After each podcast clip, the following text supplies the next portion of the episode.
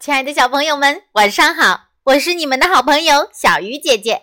今天要为大家讲的故事叫做《打电话》。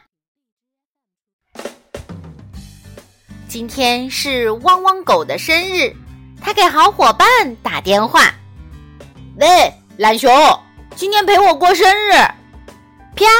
汪汪狗说完就把电话挂了。喂，傻兔，今天陪我过生日哦！啪！汪汪狗说完，又把电话挂了。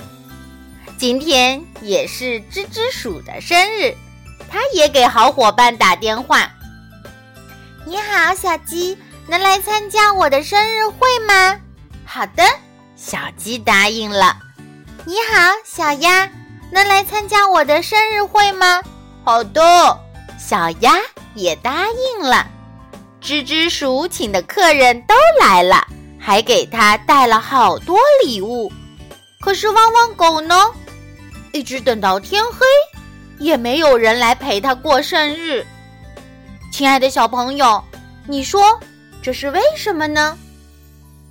好了，小鱼姐姐讲故事，今天就到这里了。祝小朋友晚安，我们明天见。